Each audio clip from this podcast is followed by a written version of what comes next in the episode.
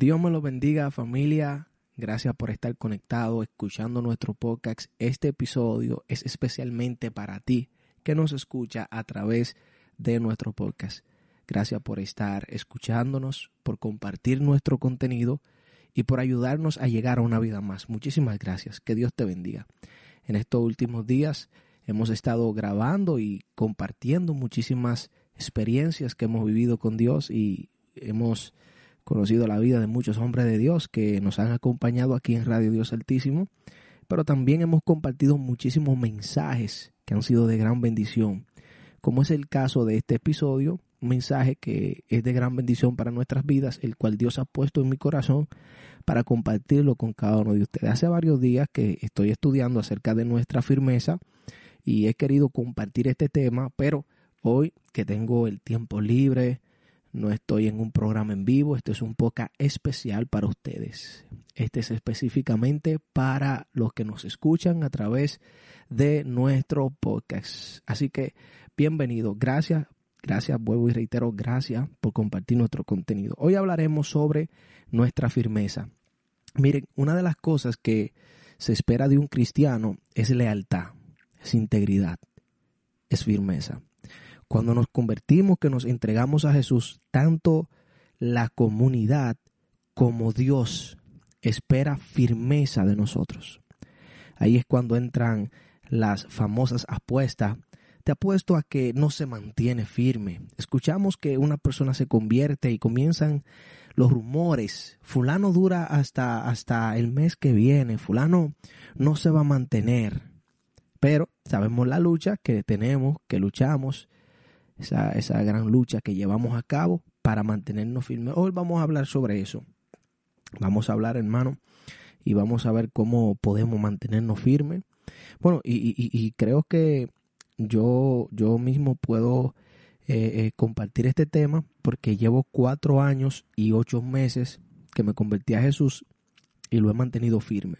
Así que si tienes tu Biblia, acompáñame a Segunda de Tesalonicenses capítulo 3, versículo 3. Yo quiero comenzar explicando que nuestra firmeza hacia Dios, nuestra lealtad hacia Dios, nuestra integridad hacia Dios, esa lealtad que le damos a Dios, esa integridad que llevamos eh, y, que, y que es una cualidad de nosotros, no proviene de nuestra naturaleza pecaminosa, sino que proviene de eso que Dios está haciendo, de eso que Dios está obrando en nuestras vidas.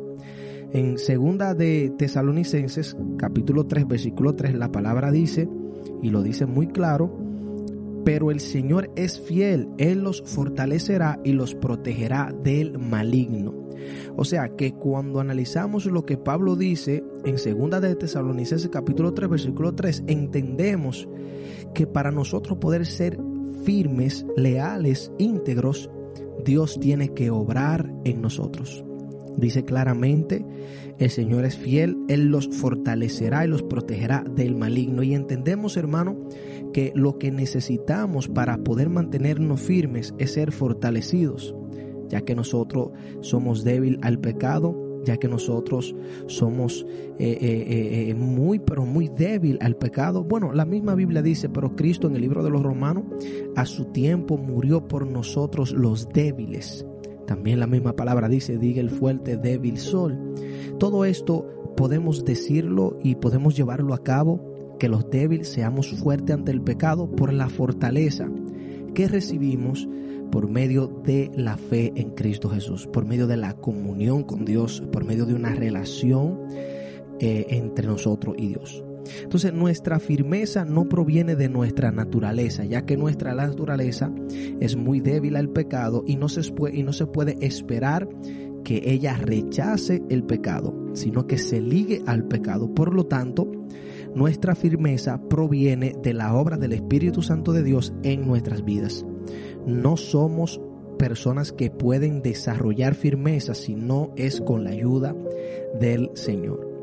Entendemos sobre nuestra tentación que para poder hablar de firmeza tenemos que hablar de tentación. Yo llevo cuatro años y cinco meses o cuatro por ahí y todos estos años, días a día, yo soy tentado. Si vemos en la palabra, el mismo Jesucristo fue tentado. Vas al capítulo 4 de Mateo y allí te encuentra el título de Jesús siendo tentado por el diablo.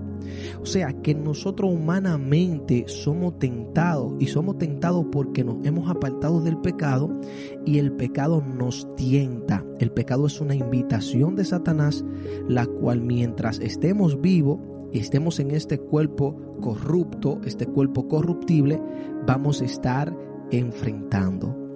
Ahora, lo que sí yo sé es que en Primera de Corintios capítulo 10 su versículo 13, la Biblia dice que a nosotros no nos ha sobrevenido ninguna tentación que no sea humana, pero fiel es Dios que no os dejará ser tentado más de lo que podáis resistir sino que dará también juntamente con la tentación la salida para que podáis soportar. Y mira cómo termina este pasaje bíblico, Primera de Corintios capítulo 10, versículo 13, para que podáis soportar.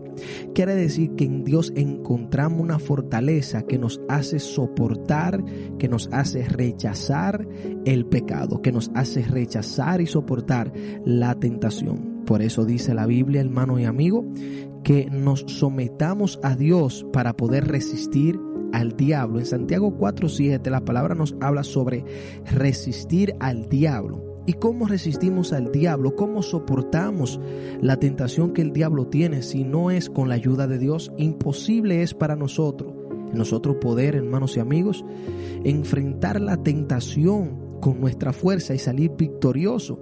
Por más que queramos en nosotros no ceder a la tentación, con nuestra fuerza, al final terminamos cediendo a ella, porque nuestra firmeza no proviene de nosotros, ya que nosotros naturalmente somos pecadores y estamos ligados y viciados al pecado.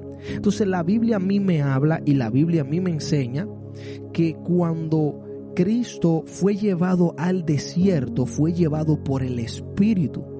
Ahora, ¿qué es lo que yo quiero tratar? No es lo mismo cuando tú enfrentas la tentación lleno del Espíritu Santo a cuando tú la enfrentas en la carne. Conocemos el tema de la carne. Para los que no lo conocen, la carne es cuando tú en cierta manera no andas siendo guiado por Dios, sino que tú andas siendo guiado por ti, por tu fuerza, por tu pensamiento, por lo que tú crees, por tu idea, por, por tu, eh, yo pienso que así es mejor, yo pienso que, que, lo puedo hacer de esta manera, me voy por aquí, me voy por allí. Andar en la carne en cierta manera es andar como nos da la gana a nosotros, no como, como haciendo la voluntad del Señor. Y sabemos, hermanos, que cuando Cristo fue llevado al desierto, fue llevado por el Espíritu, Él estaba lleno del Espíritu Santo. Por eso cuando vino la oferta de Satanás, Satanás se fue con la cabeza, hermano, pisoteada, tuvo que salir corriendo porque Cristo lo soportó, Cristo lo, lo, lo, lo, echó a un lado, Cristo no cedió, pero Cristo estaba lleno del Espíritu Santo. Si vemos cuando Satanás viene, que este es un punto muy importante, cuando Satanás atacó a Jesús, Jesús se encontraba en ayuno. Jesús no se encontraba, hermano, en, medio de un entretenimiento social. Jesús se encontraba buscando y, y, entregado a la voluntad de Dios, buscando el rostro de Dios. Yo no sé qué palabra Cristo estaba pronunciando en el momento que se acercaba a Satanás. No sé lo que allí estaba pasando, pero yo sé que sí Cristo estaba cerca de la misma gloria del Padre, porque eso Cristo andaba buscando. Cuando la tentación llega a tu vida, ¿cómo te encuentra? ¿Te encuentras descuidado? ¿Te encuentras lleno del Espíritu Santo? ¿O te encuentras lleno de tu querer y de tu pensamiento, lleno de ti, lleno de, de los afanes de este mundo, lleno de las mañas y costumbres de este mundo, lleno de los pensamientos de este mundo, ¿cómo te encuentra la tentación cuando llega a tu vida? Porque si la tentación te encuentra llena del Espíritu Santo o lleno del Espíritu Santo, tú vas a soportar. Por lo tanto, nosotros debemos entender que hay una lucha la cual nosotros debemos, hermano, ganar. Gálatas capítulo 5, versículo 17 nos habla acerca de esta lucha.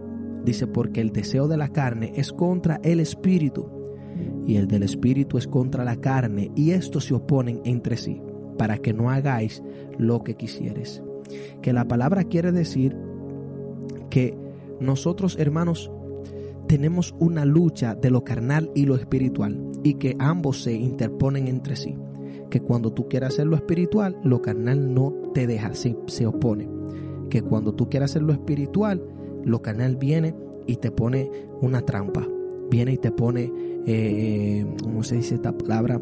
Eh, viene y te pone una interrupción viene, viene y, quiere intermediar para que tú no hagas lo espiritual. Pero también lo espiritual, cuando tú quieres hacerlo carnal, viene e interrumpe. Viene y te dice, no, mira, no haga eso, mira, tú sabes que eso está mal, mira, vete para la iglesia. No sé si te ha pasado, pero a mí aún, y, y a un sinnúmero de personas le ha pasado. Y es que cuando vamos a hacer cosas para Dios, vienen cosas de la carne y se oponen. Yo, yo tengo un amigo y un sinnúmero de amigos más que yo veo, hermano, como Satanás, cuando ellos quieren hacer las cosas del espíritu, viene y les pone cosas de la carne.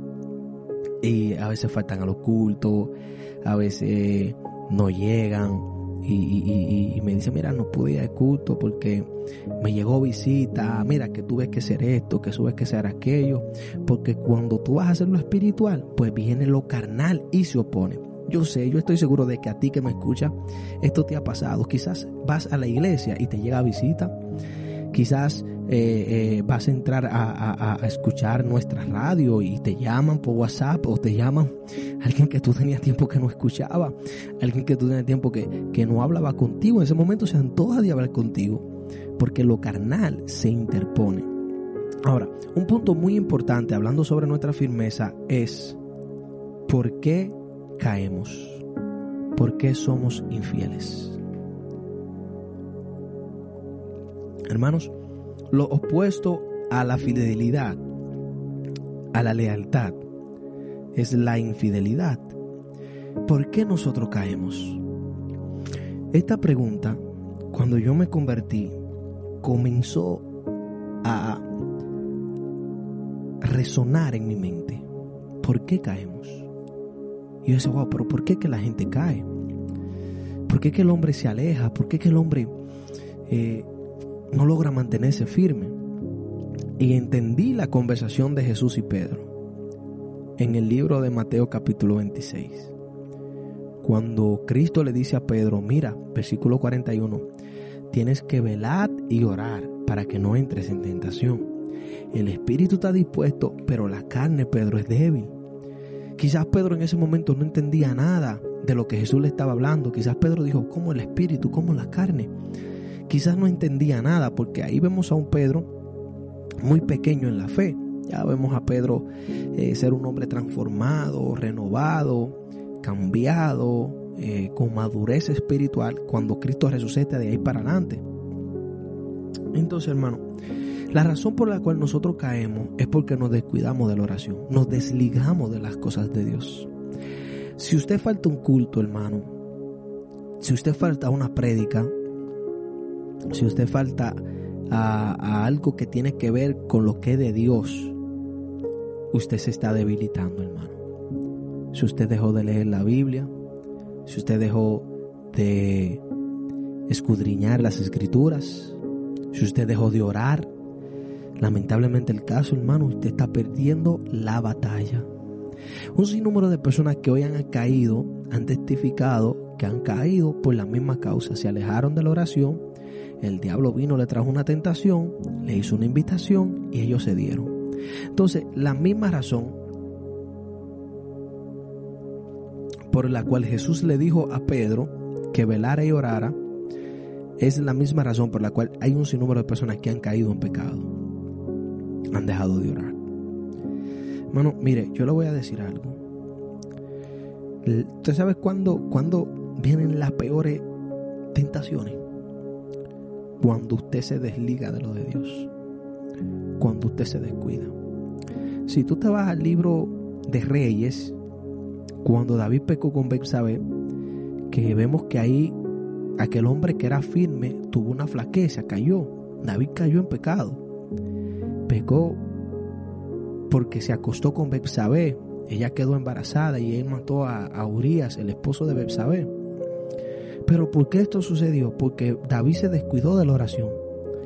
Dice la palabra, hermano, que a él le correspondía ir a la batalla. Número uno, se queda en la casa. Cuando se queda en la casa, dice la palabra, una tarde levantándose David, iba caminando por el patio de la casa y vio por la ventana esta mujer que se estaba bañando llamada Besabe. Se le encontró bonita, la manda a buscar, se acuesta con ella.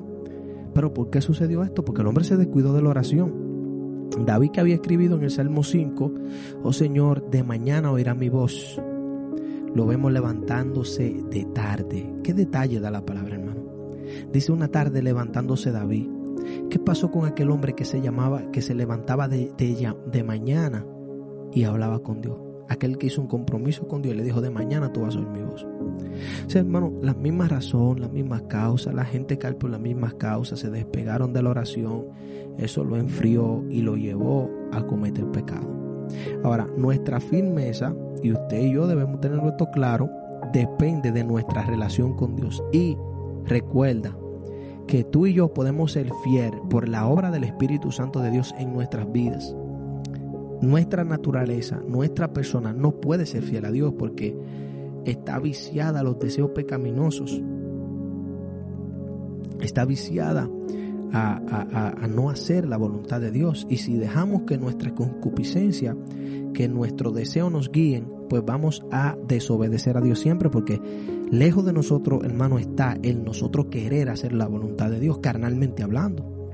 Queremos ahora hacerla y le estamos haciendo porque el Espíritu Santo de Dios nos guía y nos ayuda a hacerlo. Pero no es porque en sí nosotros queramos, porque antes de tú convertirte, tú no querías nada con Dios yo menos. Y ese era nuestro yo natural. Nuestro yo natural no quiere absolutamente nada con Dios, pero sí quiere todo con el pecado. Ahora nos hemos convertido y debemos mantenernos firmes. La palabra dice en Gálatas capítulo 5 versículo 1, está por firme la libertad que Cristo ha dado y no se sometan de nuevo al yugo de la esclavitud. Quiere decir que Dios espera y nos manda a que nos mantengamos firmes en la esperanza, firmes en el camino, firme que no pequemos. Y sabemos, hermano, que no volvemos atrás, que no cometemos pecado, que no, eh, eh, eh, que no somos desleales, porque su Espíritu Santo está en nosotros. Ahora, podemos fallar, y claro que sí, hermano, podemos fallar. En cualquier momento podemos tener un desliz, pero no recrearnos en el pecado. Hay veces, hermanos, que, fallamos y cuando vemos que fallamos, hermanos, eso nos quebranta, eso nos rompe el corazón, porque hemos entendido que le hemos fallado a Dios, pero nos arrepentimos. Y la palabra dice que si, si 70 veces cae el justo, ¿verdad? Dios siempre le va a levantar. Quiere decir, hermano, que, que aunque caigamos, Dios está dispuesto a restaurarnos pero hay una firmeza que sí se desarrolla en nosotros. Así que Dios te bendiga. Muchas gracias por escuchar este podcast. Recuerda, tenemos un sinnúmero de podcasts ahí para que usted lo comparta, lo escuche, disfrute y tome nota. Que Dios te bendiga, que Dios te guarde. Muchas gracias por escucharnos. Recuerda compartir este episodio porque así llegamos a una vida más. Bendiciones. Dios te bendiga.